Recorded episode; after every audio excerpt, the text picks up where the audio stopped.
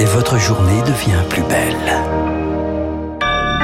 Il est 6h30, bienvenue, vous êtes sur Radio Classique. Bon réveil, voici votre premier journal. La matinale de Radio Classique avec François Geffrier. Et à la une ce matin, Charles Bonner, l'appel de Volodymyr Zelensky devant l'ONU. Le président ukrainien était invité à s'exprimer en visioconférence hier alors que le monde découvre les images de civils tués par les Russes dans la banlieue de Kiev. Dans le, devant le Conseil de sécurité, Volodymyr Zelensky appelle l'ONU à agir. Il faut agir dès maintenant, immédiatement. Que faire? Vous pouvez évancer la Russie comme agresseur de la prise des décisions qui bloquent les décisions relatives à cette guerre. Et ainsi, nous pourrions rétablir la paix. Nous avons besoin de la paix. Le monde entier a besoin de cette paix. L'Europe a besoin de la paix. Le président ukrainien a également fait diffuser une vidéo montrant des images épouvantables selon les mots de l'ambassadrice britannique. C'est une mise en scène, se défend la Russie, pointée du doigt alors qu'elle avait elle-même demandé cette réunion. Quoi qu'il en soit, l'ONU n'a pas les moyens d'imposer la paix. C'est l'analyse du géopolitologue Frédéric Charillon, également auteur de Guerre d'influence aux éditions Odile Jacob. Ce qu'on attend souvent des Nations Unies, c'est de mettre fin à des conflits, voire d'intervenir pour imposer un cessez-le-feu. Et ça, ça a toujours été très très difficile face au, au rapport de force sur le terrain. En revanche, l'ONU est une tribune. C'est quelque chose qui sert à dialoguer et qui sert à entendre les différentes parties. C'est toujours important quand dans un conflit, le président d'une des parties de ce conflit s'exprime devant les Nations Unies parce que le discours est attendu, c'est quelque chose qui va rester dans les mémoires, c'est toujours un moment rhétorique important. Mais est-ce que ça va changer le rapport de force? La réponse est non. Un propos recueilli par Marc Tédé pour imposer l'arrêt des combats. Les Occidentaux continuent de miser sur les sanctions. Une nouvelle vague est attendue dans la journée, annoncée après des réunions de l'OTAN et du G7 en présence du secrétaire d'État américain Anthony Blinken. Les Américains annoncent également 100 millions de dollars d'aide à l'Ukraine. Les Européens veulent aussi renforcer leurs sanctions. Hier, la Commission européenne proposait un embargo sur le charbon et le pétrole russe. La proposition sera discutée aujourd'hui par les représentants des 27. Sans unanimité, elle n'a aucune chance d'être adoptée, sans compter qu'elle n'est pas forcément efficace. Pour faire plier la Russie, il faudrait plutôt imposer un embargo sur le gaz. Thierry Brosset, professeur à Sciences Po.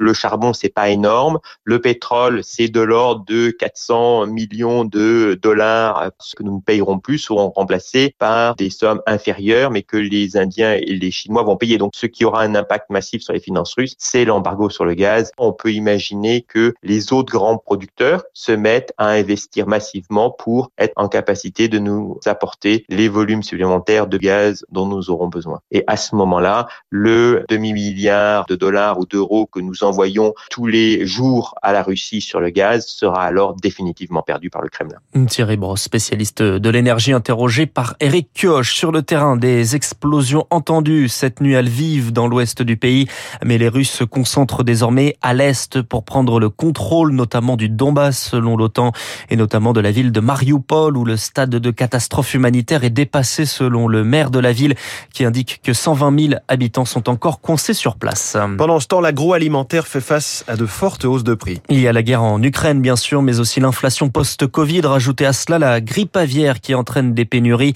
Aux États-Unis, le prix des œufs approche son niveau record. En France, 14 millions de volailles abattues et les prix flambent aussi pour les farines, les huiles, le blé, le lait. Et effet domino, on le ressent sur le prix des produits transformés comme celui des biscuits. Ray Bettari est le patron de la biscuiterie Papépi à Compiègne. C'est très inquiétant le consommateur, il n'est pas prêt à payer une boîte de biscuits 4 euros. Ça va être très compliqué d'avoir une solidarité aujourd'hui, on le remarque, hein, parce que les gens euh, se retrouvent dans une situation où leur pouvoir d'achat est, impacté et ils sont obligés de faire des choix. Les négociations avec les centrales d'achat, elles sont déjà passées.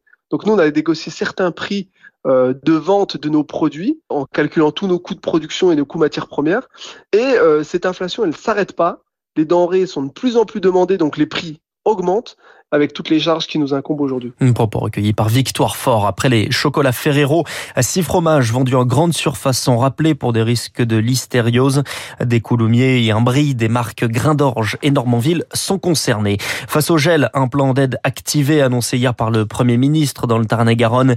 20 millions d'euros sur le même fonctionnement que le plan activé l'an dernier lors d'un épisode de gel. Le gel justement au cœur d'un déplacement de Yannick Jadot dans le Bar. L'écologiste va y rencontrer des agriculteurs à Bouxwiller pour insister sur le lien entre gel et changement climatique. Yannick Jadot était hier soir sur France 2, l'occasion pour lui d'appeler au vote de conviction contre le vote utile ou vote efficace selon l'expression, une expression utilisée par les insoumis. Soit on croit dans les sondages, et ben de toute façon, il n'y a pas de vote utile, il n'y a pas de deuxième tour, ni de victoire à la présidentielle.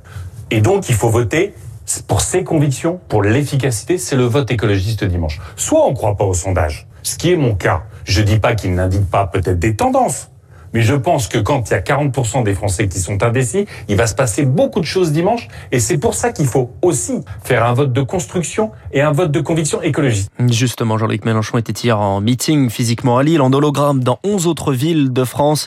Un discours dans lequel il s'adresse aux fâchés qui votent Marine Le Pen, mais pas aux fachos. On revient sur ce meeting dans le journal de 7 heures de Lucille Bréau. Marine Le Pen, cible désormais favorite, c'est d'Emmanuel Macron. En déplacement hier dans le Finistère, le président sortant tente d'insister sur les changements entre son programme cette année et celui d'il y a cinq ans. Un mot de sport, de football pour terminer. Antoine Griezmann n'a pas brillé hier. Battu avec son club de l'Atlético Madrid 1-0 par Manchester City à l'extérieur. Dans l'autre quart de finale de Ligue des Champions, Liverpool l'emporte 3-1 contre le Benfica Lisbonne. Ce soir, le Bayern Munich affronte Villarreal et Chelsea accueille le Real Madrid de Karim Benzema. Merci Charles Bonner. Prochain journal à 7h avec Lucille Bréau. 3000 satellites et 3 millions d'embauches à la une du kiosque Echo dans un